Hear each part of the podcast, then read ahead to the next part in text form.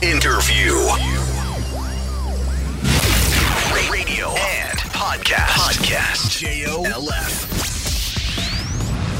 The Deep. 日本放送リポビタン4スポーツプレゼンツザ・ディープスポーツライターの金子達人ですこのポッドキャストはアスリートの方たちをゲストにお迎えして心の奥底にある熱い思い魂のワンプレー一瞬の駆け引き誰もが知る名シーンの裏側など深く踏み込んだディープなエピソードに迫りますラジオの日本放送で毎週日曜日の夜8時からお送りしているザ・ディープ。ポッドキャストでは放送ではお届けしきれなかったさらにディープな話を追加してお送りします。さて、今回のゲストは2008年北京、2012年ロンドン、オリンピックに2大会連続出場を果たされた日本女子体操界の元エース、鶴見孝子さんです。日本では本当に圧倒的強さを誇った鶴見さんただ引退が23歳早かったのでどうしたんだろうなんでこんなに早く辞めちゃうんだろうって思ったことを覚えていますそのあたりの話今日じっくり伺っていきたいなと思いますこの後鶴見孝子さん登場ですどうぞお楽しみにリポビタン4スポーツプレゼンツザ・ディープこの時間はスポーツを愛するあなたにリポビタン4スポーツがお送りしますゆみちゃんは、俺のことを、どのくらい好きええ疲れてる時に飲む、リポビタンデーぐらい好きめっちゃ好きじゃんファイト一発疲労回復にリポビタンデー指定薬部外品です。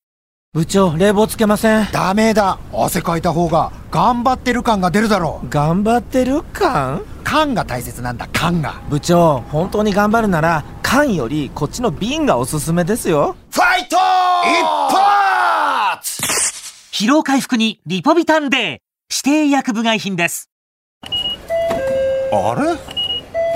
おかしいなあちょ駅員さんカードにチャージしてるのに改札通れないんですけどお客様そちらおそらく会社の社員証かとファイト一発疲労回復にリポビタンデー指定薬部外品です。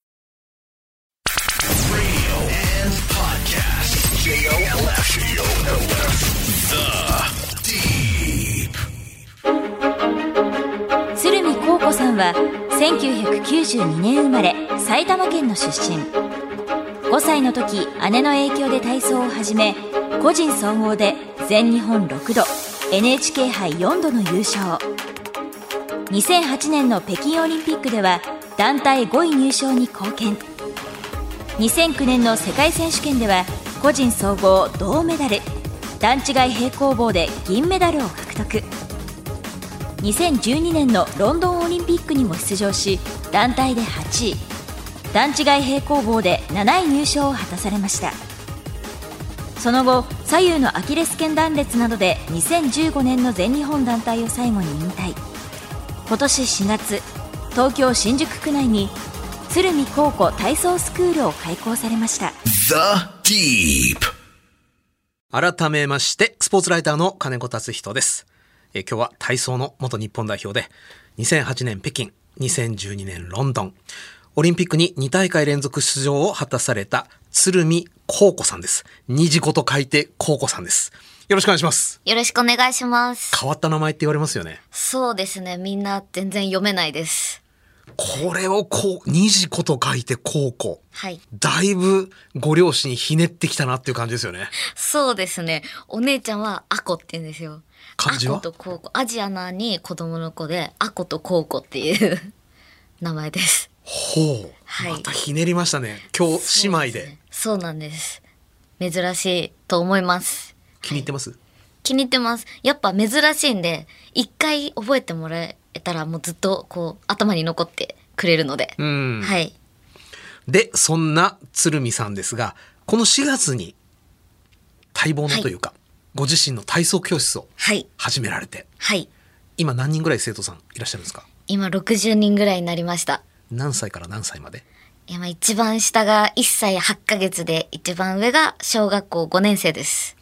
1歳8ヶ月はい。 喋れましたっけちょっとだけ喋れますね。おむつですよねまだそうですね。おむつ履いてます。何をするんですか体操教室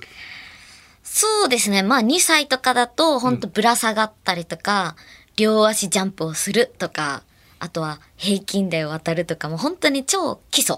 をやります。上は上は今、ロンダーとバク転とかですかね。ちょっとバク転の連続技ぐらいまではやってますね。バク転連続はい。小 5? そうですね。小学校5年生ぐらいだとみんなそんな感じです。みんなそうですね。だいたい3ヶ月ぐらい、一番最初に入った子はもう3ヶ月ぐらいやってるので、はい3ヶ月やればだいたいみんなバク転できちゃうので、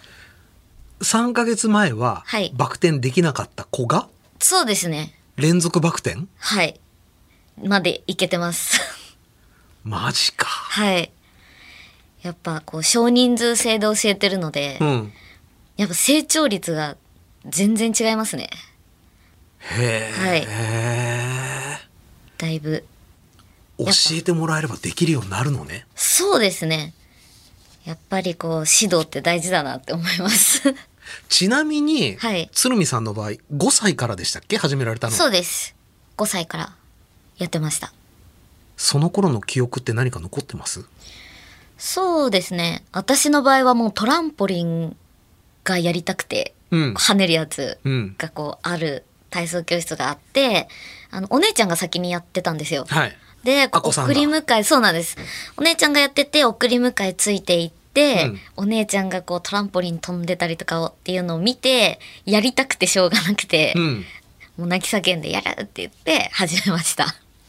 やってみてどうでしためちゃくちゃ楽しかったです。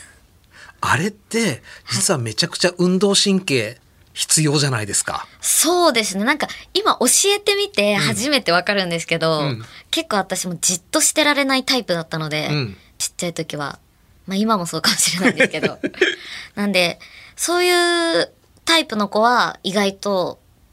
トランポリンとか飛べたりとかもすると思うんですけど、うん今教えてみて、あ、意外とトランポリンとかも飛べない子も結構多いんだなっそうていう飛べないですよ感じねですね。はい。ということは、はいやっぱり運動神経は抜群だった鶴見さんやばかったと思います。やばかった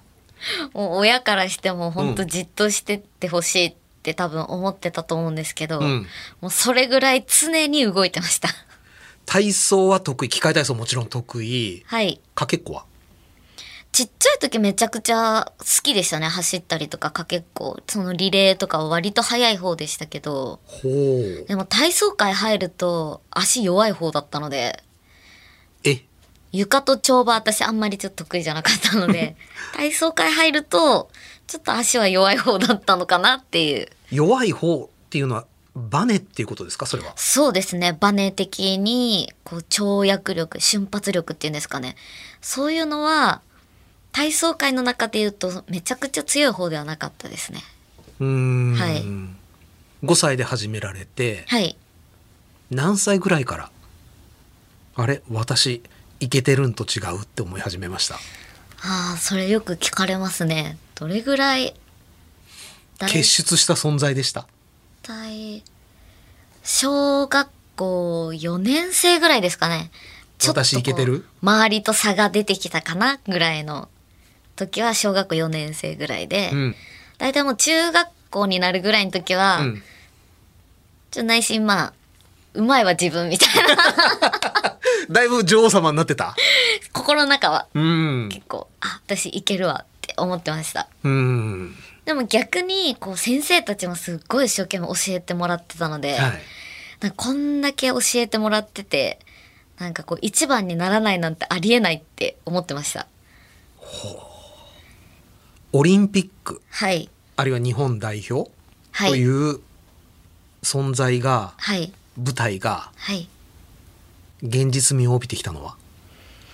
わー。まあでもそれは結構早かったですね。早いんだはい、逆に私は恩師中国人の方だったんですけど、はいもう周りの、こう、子供たちの親御さんうんが、なんで、こうこちゃんばっかり見るんですかっていう、こう、クレームが来るぐらい教えてくれてたんですよ。で、幼いながらに、分かってて、それを。うんわなんか文句言われてるなとか私ばっかり見てくれててっていうのすごい分かってたんでそれもあってこれ私オリンピック行かないとダメだわって思ってました結構もう小学校5年生4年生ぐらいの時からちょっと余計なものを背負っちゃいましたね、もう。そその段う階でで。すねだからもう中学校とかに入ったらあもうこれやめられないからもう練習すごいきついし結構毎日泣いてたんですけどもうこれここまで来てもうやめれないみたいなもうオリンピック行ってからやめようみたいな感じの感覚になってましたその時はやめられないという前提があるけれど、はいその前提を突破しかけちゃった時はなかったですかもうやめちゃう。あありましたありましたもうお母さんにうん。いやもう本当にもうしんどいから、うんもう本当にやめさせてくれみたいな何歳の頃小学校5年生の終わりとかぐらいですかね。に言った時に、お母さんもうまいんですよ、ここ、口が。おう。で、いや、こんなに頑張ってきたのに、今やめちゃうのって言われるんですよ。うん。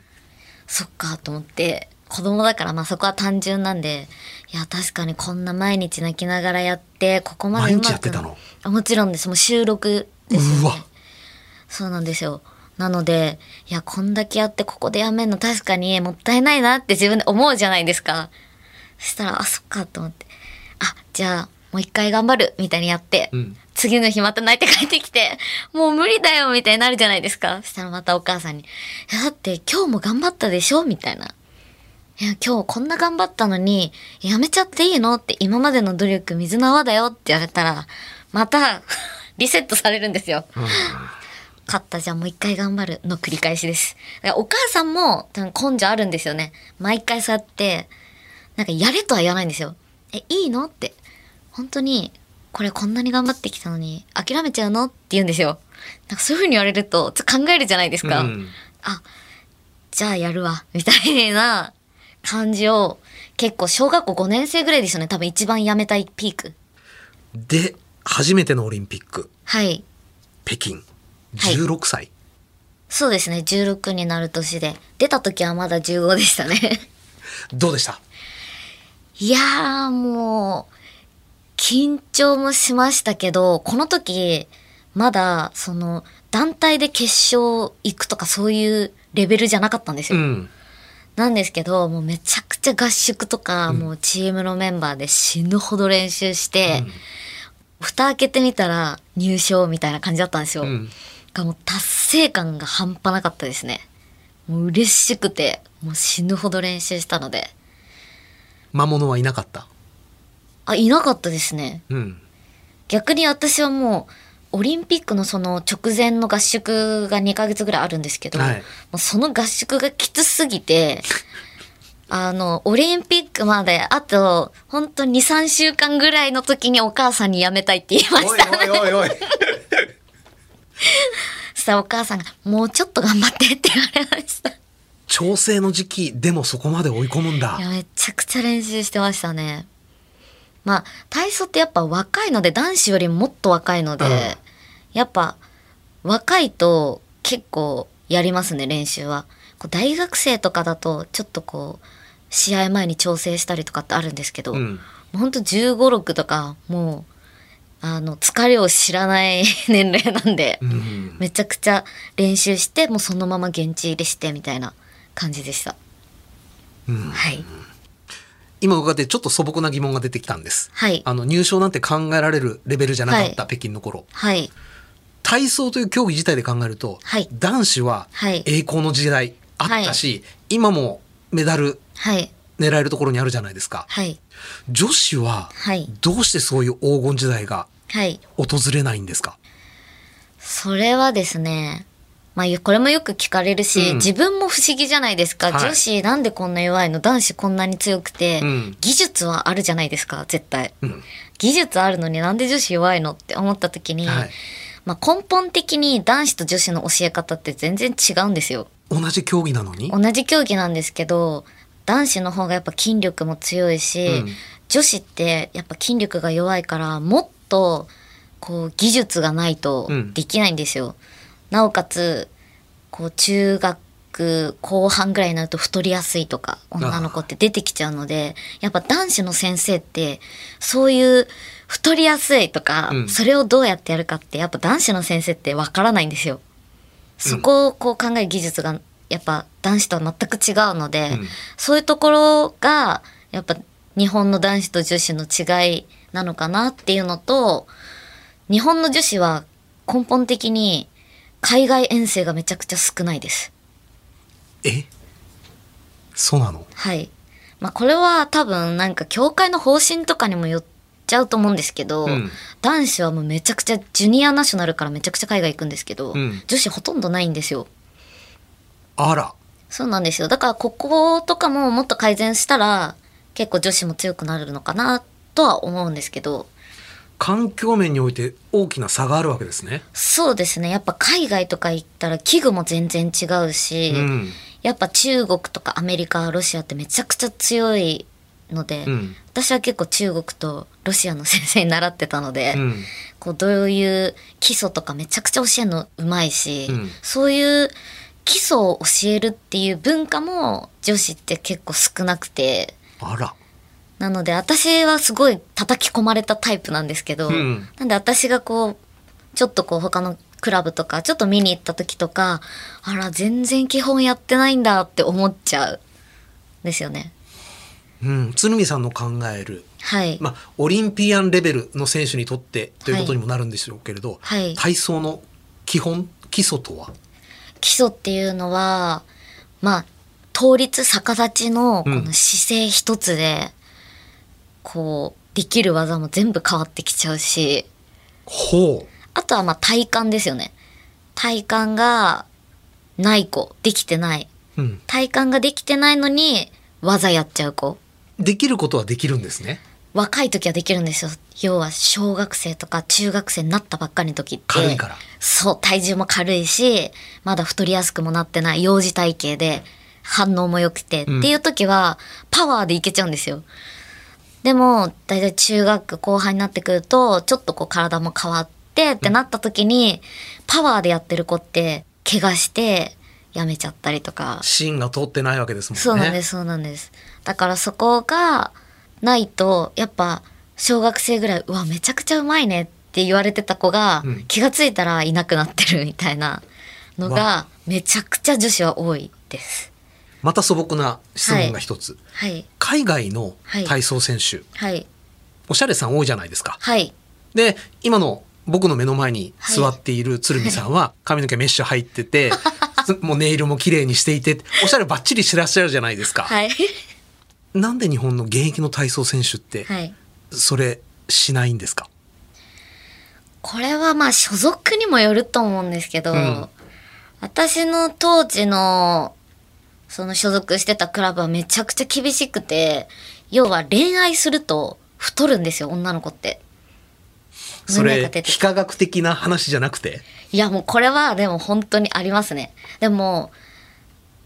まあ本人によるとも思うんですよ。うんでもやっぱ恋愛するってなるとまあほんとおしゃれしたりとか、うんやっぱ気がそっちに行っちゃって、体操に集中できなくなっちゃうから恋愛しないでっていう考え方だったんですよ当時の私の時代はですけど、でもそしたら海外の選手体操ボロボロなはずじゃないですかそうなんですよでも多分、まあ、彼氏がいるってことは少ないとは思います海や外っぱの選年手でも齢層若いので、うんほん、本当中学生とかお子ちゃまやもんねまだそうなんですよ。もうお子様なので、そこまでみんな彼氏いるわって感じではないと思うんですけど、うんおしゃれはおしゃれです。海外の子とか。でそれは全然タブーでも何でもないじゃないですかそうなんです。なんかやっぱり、こう日本の文化的な、体操協会って結構、こう、硬い感じのイメージだと思うんですけど、うんやっぱりその髪の毛染めたりとか、こううんちょっとチャラチャラしてる感じにしてると、なんでそっちに集中してるのって、体操に集中しなさいっていう、こうもう日本ならではだと思うんですよね。体操の話じゃないですよねそれね そう、多分もう全国的に、こう、日本の文化的に、こう、チャラチャラしてるのは良くないっスキージャンプの高梨さんもね、そうそうそうそうそう化粧をしてること批判されたじゃないですか。アホかと思って僕見てたんですけど。本当に別に自由じゃんって思うじゃないですか、うだん。からそこは私も今の子供たちにもう全然自由にさせてますねでも鶴見さんが現役の時はその自由は、鶴見さんには与えられてなかったんだ。はいめちゃくちゃもう厳しかったのででも逆にやっぱりこうある意味、うん悪く言うとこう外の世界から遮断されてるじゃないですか、携帯も持っちゃダメとかだったのでマジで。はいで学校もそんな行ってなくて練習休みなかったんですよマシーンじゃないですか。もう363日ぐらいですね 練習してたので、うんこういい意味で言うと囲われて生きてるから遊ぶことも知らないし、うんその方が集中はできたのかなって今は思いますよ。やっぱり一回遊んじゃうとあ遊びたいって思っちゃうと思うんですよ。いや、でも、鶴見さんの場合、最終的に2回、オリンピック出場できた。はい要はその隔離生活、はいマシーンのような生活がは報われたわけじゃないですか結果として、はいでも同じような生活をして、そこに届かなかった子、はい。何が残るんだろうってすごい心配になりますまあ確かに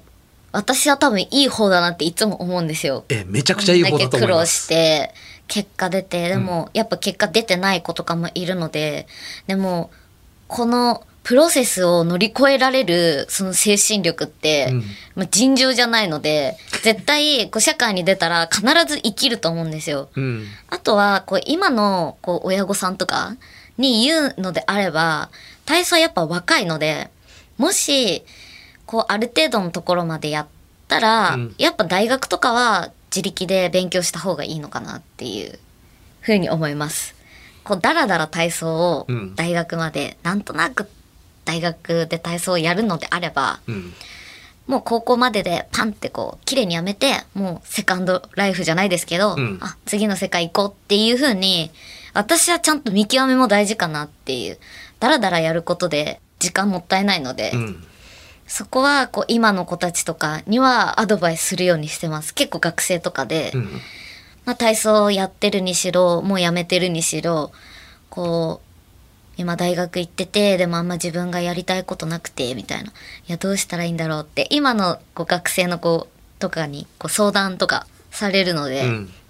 結構そういう風になったら今本当にやりたいことが何なのかちょっと一緒に整理してあげたりとか、うんまあ、一緒にしたりするんですけどちなみに鶴見さん23歳はいで引退はい大学卒業して1年後にはい引退、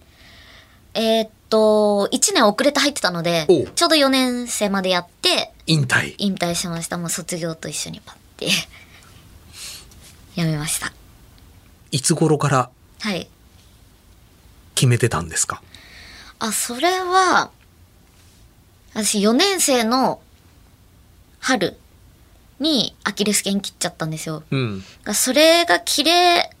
なければ、うんリオまでやろうかなと思ってたんですけどうん4年生その卒業する年ですよねリオははいなので、もう4年生で切れちゃったので、これ戻すのにめちゃくちゃ大変なので、アキレス腱って。えっ、と、それ以前に切った経験はあその前の年も切ってたんですけど。 なので、まあ、合計すると両方切ってるってことになるんですけど、あの、アキレス腱切るって、はい運動不足のおっちゃんがやるものだという印象がすごくあるのですが、過労ですね、こっちは。 使いすぎて。なんか結構アキレス腱もボロボロになるみたいで。まあ、あと、ちっちゃい時から体重制限してるとかもあると思うんですけど、うんやっぱアキレス腱の腱自体が、もうなんかボロボロだったって言われたんですよ、手術してくれた先生 に。若いのに。そうなんですよ。まだ23とかだったんですけど、アキレス腱はボロボロだよって言われてて、で、そこだけおっちゃんかい。そうなんです。体体内年齢は結構お年寄りみたいで、それで大学3年生の時に左側切って、大学4年生の時に右切って、あ、もうやめようと思って、やめました。右切って左切って心の糸も切れちゃったわけですね。そうですね。もういいかなと思いましたね。さすがに。で、はいそこまで、こういう言い方していいかわかんないですけど、体操マシーンとしてはい生きてきたわけじゃないですか。はい。人生の全てかけてきたわけじゃないですか。はい。亡くなりました。はい。どうなっちゃったんですかうーん。何していいかわからない状態です。なりますよねあこれ、みんな多分言うと思うんですけど。なりますよね。はい。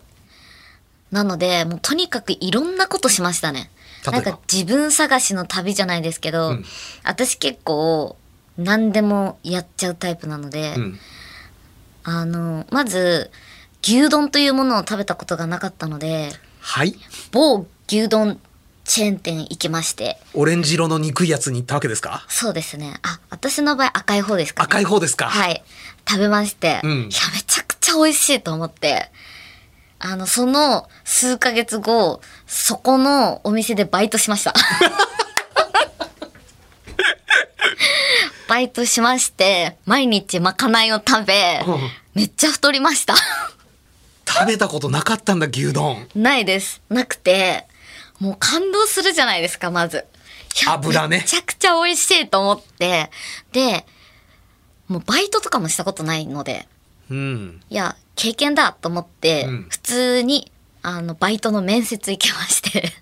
えっと、オリンピアンですけど、はい。多分オリンピック選手って、ちょっとプライド高い人多いんで、バイトすらもしない人すごい多いと思うんですよ。圧倒的だと思います。なんですけど、私結構経営者なりたいって結構思ってたので、お、空っぽになった中に、そういう夢は残ってたわけです。あそうですもう自分で体操教室もやりたいと思ってたし、経営者なりたいって思ってたのでとにかくもう何でもやってみないとわかんないと思って、まずその牛丼屋さんその後居酒屋もやりました、うん。あとは某ピザチェーン店も行きました、うん。あと秘書の仕事もやりましたほう。全部バイトでほう。はい。もう、お酒なんてもう触れたこともないお酒を、じゃあハイボール作ってって言われるじゃないですか。うんなんとなく作って、こう、ウイスキーをサワーで割ったりとかしてたんです よ。気づかなくて。そうしたらお客さんに、いやー今日のハイボール濃いねって言われて、だいぶガツンときちゃいますそうね。ですかって、私はなんかちょっと濃く作ってあげたのかなみたいな 感じで、こう、いろいろミスもしましたね。ピザもなんか、着いた瞬間宅配ボックスから飛んでってピザひっくり返っちゃうとか、なんか結構いろいろやらかしました、その時は。でもこう、チェーン店ってすごいマニュアルとかめちゃくちゃちゃんとしてるんで、うん。あ、こういうのないとやっぱ店舗展開できないんだなとか、うん。なんかもう、かなり実践的な感じで学びま した。牛丼食べちゃいけなかったら、ピザもだいぶいけないですよね。もう食べたことないんじゃないかレベルで食べてなかったので、お酒ももちろんほぼ飲んだことないですよはね。い。飲んだことなかったです。だからもうやったことないこと全部やってみて一通りみたいな。で、飲んでみて食べてみて。あ、そうですね。飲んだし食べたし、あとは油ギトギトっつったらラーメン。あの、ラーメンは私大学入るまで食べたことなくって、とかい。あのよくあるあの袋のラーメンあるじゃないですか、うんあれをたまにお母さんが土曜日とかに私は食べれないんですよ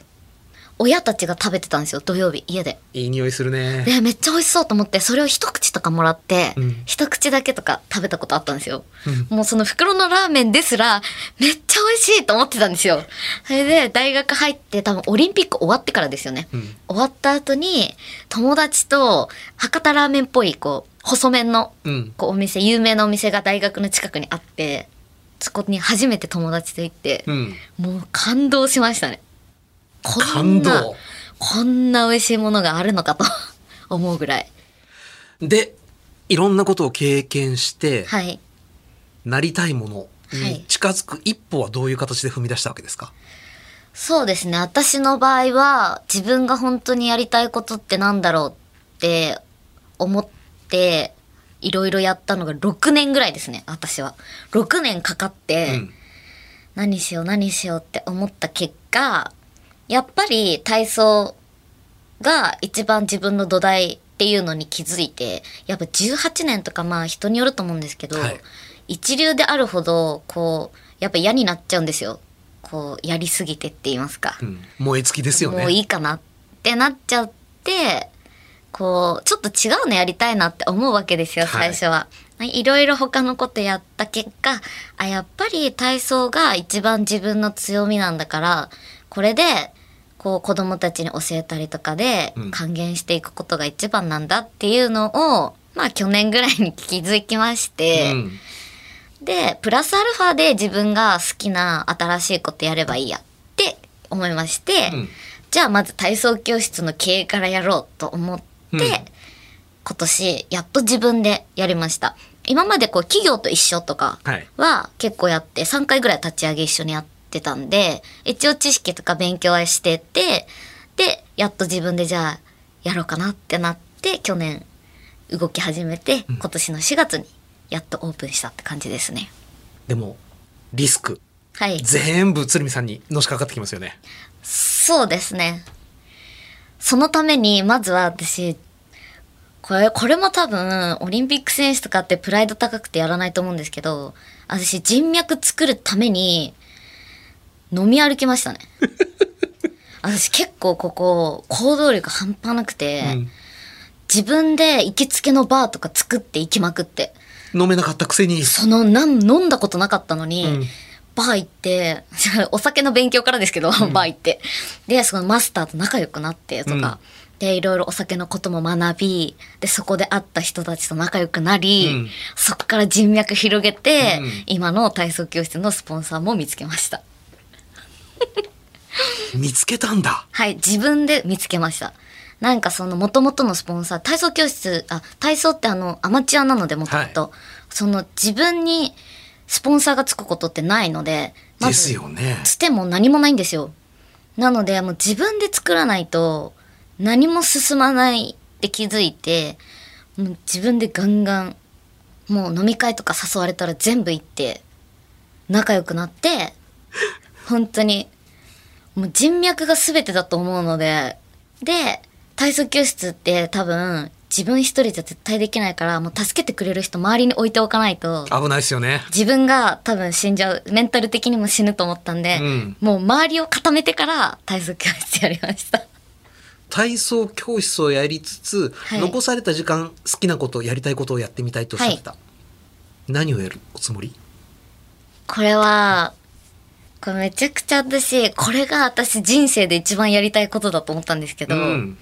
こう体操って体操をやる意味って体操選手になるかまあちょっとこう運動神経悪くならないようにちっちゃい時にやっといたらいいかなっていうこの2択しかないじゃないですか、これどっちも今の現状って稼げないじゃないですかその通りですね。でも稼げないって結局野球選手ってやっぱ夢があるからみんなやっぱやるじゃないですか人口も多いし大谷翔平60億。そうなんですよそういう夢がもうそもそも体操ってないから、やっぱり体操したいっていう子も増えないしやっぱこう選手もやめとこうみたいになっちゃうのが今の現実なので、このこう稼げる道っていうのを作ろうと思ったんですようん。体操界でも。はい。でよくあるのが体操をやめた後に、うん。辞めた人がやるダンスグループとか舞台とか、い、ろいろあるじゃないですか、はいでもじゃあ人間どこまで体動かせるのかとかいろいろ結局問題もあるし、一流の人ほどもう体もボロボロだから動けないんですよなのに結構辞めた後のことを考えようとする人ってすごい多いから辞めた後じゃ遅いんですよもうそっから考えたって、うん。なのでもう根本的に最初から変えようと思って、うん。私はちょっと芸能と体操をくっつけたいとよくあるエンタメとかあるじゃないですか、はい。これもちょっとひとひねりしようと思って、アスリートだけどアイドルアイドルだけどアスリートみたいな新しい形のグループを作ろうと思ってほでそれもよくアイドルグループの結成とかって中学生とか高校生ぐらいでオーディションしますみたいなう。うん。集めるじゃないですかじゃなくてもっとちっちゃい時から小学校1年生2年生とかでやりたい子を募集してそっから私が育てるっていうプロジェクトを今やろうとしてます壮大な野望やな。めちゃくちゃその、まあ、自分でスタジオ持ってるからこれできるんですけど、うん。自分のスタジオで子供たち今2クラスだけ特別総合クラスっていうのがあるんですけど歌とダンスと体操をやるクラスがあるんですよ。自分で作ったんですよ。うん。で、そこにいる子で、今2人ぐらいいい子がいるので、うん。とりあえずこの2人一期生にしようと思ってて。何歳ぐらいその子は。 2人とも小学校2年生です。で体操が上手で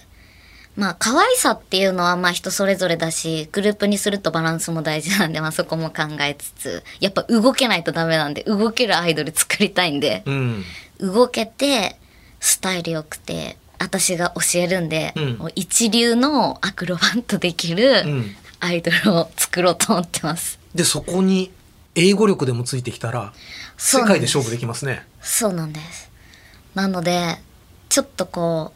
う、新しいものを作りたくて、今ちょっとまだ、本当やっと体操教室が落ち着いたので、うん。今からちょっと来週子供たち撮影とかやるんですけど、体操選手の卵たちに3つ目の道を。そうなんです。だって楽しくないですかアイドル。これ夢があるじゃないですか。あるねアイドルってなったら。そしたら、体操をやる意味が増えるじゃないですか。うんもしかしたら自分も体操上手になったら、アイドルになれて有名になれるかもしれないってなるじゃないですか。はい。なんかそっちの方がいいのかなっていう。まあもちろん、うんめちゃくちゃそれで才能あるんだったら、オリンピック目指してもいいと思うんですよ。うん。それこそ私がいるから別に本当にオリンピック目指したいなら私それで教えるしアイドル目指したいならアイドルでやるしみたいな二刀流でもいいですしね。あそうなんですそうなんですだから面白いのはやっぱ根本的にアスリートっていうところはちゃんと置いといてアスリートだけどアイドルアイドルだけどアスリートみたいなのを作りたいなと思ってすごいそれを今今 YouTube とかこれから撮影するんですけど、うん撮影してちょっとやろうと思ってて先ほど2人ほど光る子がいる、はいおっしゃってました。はいその2人はどういう特性、はいどういうところに鶴見さんは光るものを感じられたんですかキャラキャラ。そこには体操選手としての能力とかはまだあんまり関係してない。やっぱりスポーツやるにも芸能やるにも本番に強くないとダメだと思うんですよ本番についてどうやって見分けます性格ででも結構わかりますおはいでもなんか緊張するって結構改善できるんですよ、悪いことじゃない。そうそうそう緊張しめちゃくちゃ緊張する子でも、うんやっぱ練習すれば緊張しなくなる方法ってすごいたくさんあるので克服できる。そうですそうですめちゃくちゃ方法はあるんですけど、うんやっぱその中でも飛び抜けであこの子もう恐れずもうバイクタイプだなみたいなもう何もある意味何も考えないで突っ走ってくれそうみたいな感じの子を私はちょっと選選びました今回は子供によって、うん例えばめちゃくちゃダンスできるでも本番に弱いなら、うんそのメンタル的なところ頑張って克服すればいいしめちゃくちゃメンタル強いんだった強いけど例えば体操はできるけどちょっとダンスがあんま上手くないんだったらダンス頑張ればいいし結構この改善方法はいろいろあると思うんですけどうん。まあバランスとあとは努力できる子ですよね。努力できる子。はい。そこは多分、ある意味才能なので努力できるっていうことも。なのでそこはちょっとこううまく見極めつつ、あとは親御さんの協力とかもやっぱ子供教育なので最終的には。うん。協力も結構必要なので、そこがね、バランスよくうまくいけばいいかなっていう感じですかね。なるほどね。はい。いや、でもそれは本当に楽しみだな。はい。なのでもう本当に最終的には海外でデビューさせたいので、うん。今はもうとにかく育成期間っていう感じで、来週は第1回目の撮影会をやるんですけど、へえ。それが多分私、体操も好きなんですけど、うんやっぱ毎日体操だけだと、やっぱしんどくなってきちゃうので、もなうりますそよねれじゃなくても18年やってるので、うんやっぱ体操もやりつつ、ダンスやって、歌の練習もしてとか、で、子供たち育てて、子供たちが上手になってくっていうのが、今一番楽しいので、それが。なので、これが私生涯やりたいことだなって思ったんですよ。うん。なので体操教室作る時ももう最初から特別総合クラスって入れといて、うん表にはまだアイドルプロデュースしますよっては何も言わずに、うん特別総合クラスだけ作っといてで入りたい子は入ってもらってでその中でいい子いたらつま もうとつまもんってつまんでつまんでって感じでこれはちょっと注目ですね、これから。何気にこれ今公にしたのここ初めてです。おー、ありがとうござい ます。えっとね、リスナーの方から質問もいただいてますんで、はい紹介させていただきますね。愛知県豊田市のラジオネーム森蔵さん。先日、この番組に出演していた男子体操の萱選手が、筋トレはしないとはい言っていましたが、女子も体操以外のフィジカルトレーニングはしないのでしょうかそうですね体操はこう重りを持って筋トレとかは一切しないです大丈夫なのそれで。そうですね逆にうーんちょっとこう特殊なこうトレーニング方法っていうかやっぱ自重をメインにしてトレーニングするので、うんまあこれ多分一般人の人はちょっと考えられないかもしれないんですけど、はいこうちょっと腰に重りを巻いてちょっと自分の体重を重くした状態で、ん逆立ちを3分やるとか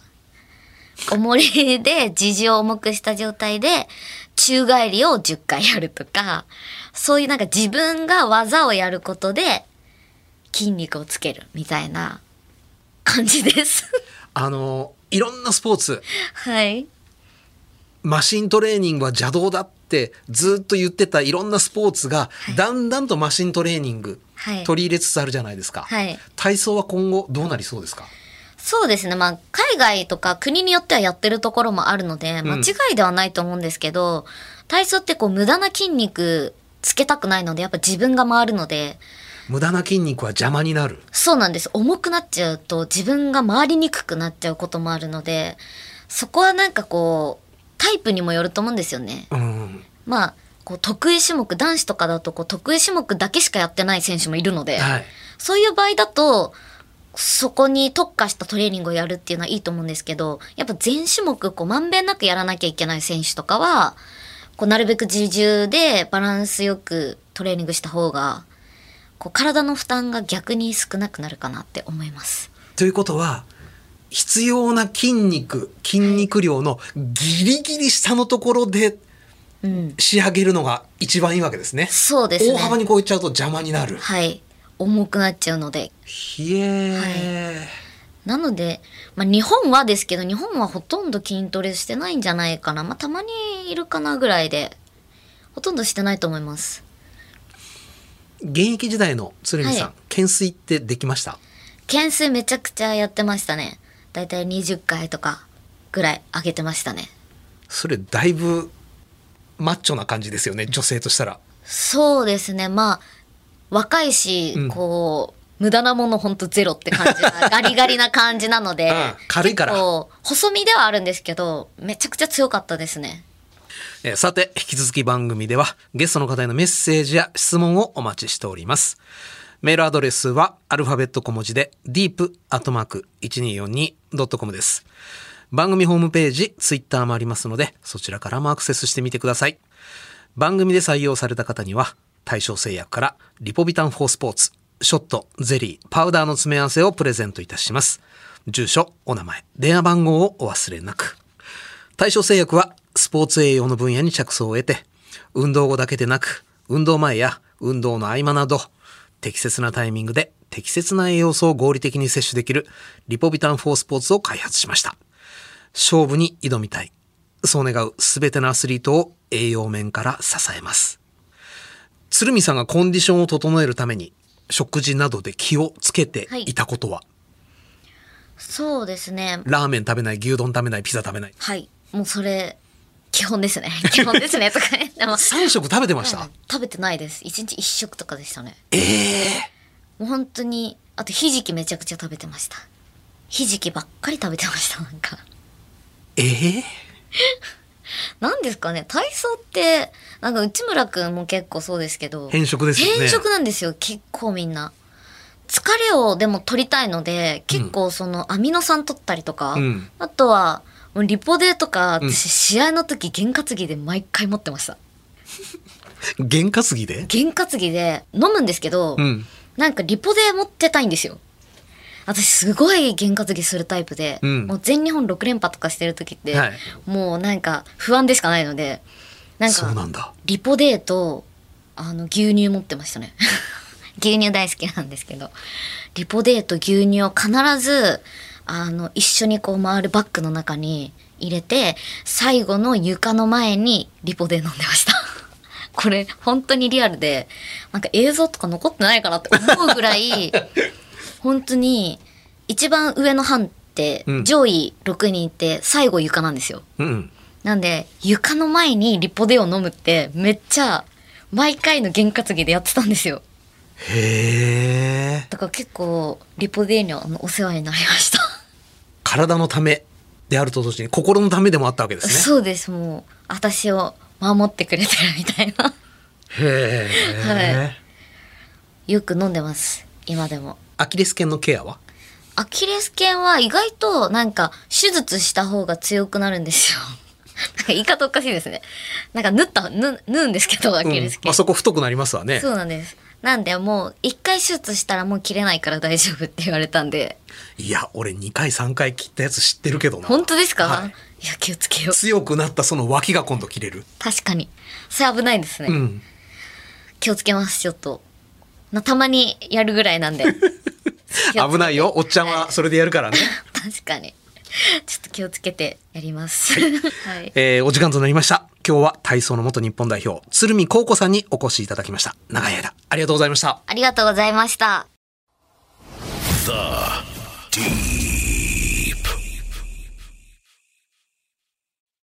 運転の特徴ってその人の仕事の仕方にも出るよな部長は運転も仕事も荒っぽい課長は注意深くてルール厳守先輩はどんな特徴なんですかああ道に迷いがちあまさに今ですねファイト一発疲労回復にリポビタンデー指定医薬部外品ですゆみちゃんの作ったクッキー美味しいコツとかあるのしっかり休ませることかな生地をいや自分をん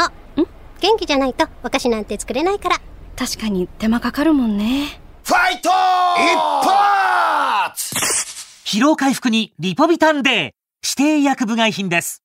人間はいいよな俺たちサボテンなんてさ疲れても誰もなでなでしてくれないし暑くても背筋伸ばしてなきゃだし人間はリポビタンであっていいなファイト一発疲労回復にリポビタンデー指定医薬部外品です Radio and podcast. Podcast. J O L F. The Deep. ザ・ディープそろそろお別れのお時間となりました会ったこともないですし本で読んだだけですけれどもし僕が二十歳のビル・ゲイツにインタビューしていたらこんな気分になったんじゃないかと大げさではなくそれぐらい強烈なインパクトを受けました鶴見孝子さんこの人すごいですわこれだけ行動力発想力実行力持ってる元アスリートっていうのは正直出会った記憶がありません本当にすごい人でしたこれもう確実にこれから彼女のやること注目していきたいと強く思いましたさてこの番組は毎週日曜日の夜8時から日本放送にてラジオ放送をお送りしていますそちらでもぜひお楽しみくださいそして番組ホームページやツイッターも開設していますゲストや番組最新情報をお伝えしていますのでぜひそちらにもアクセスしてみてくださいザ・ディープそれではまたお会いしましょうお相手は金子達人でしたリポビタン4スポーツプレゼンツザ・ディープこの時間はスポーツを愛するあなたにリポビタン4スポーツがお送りしました。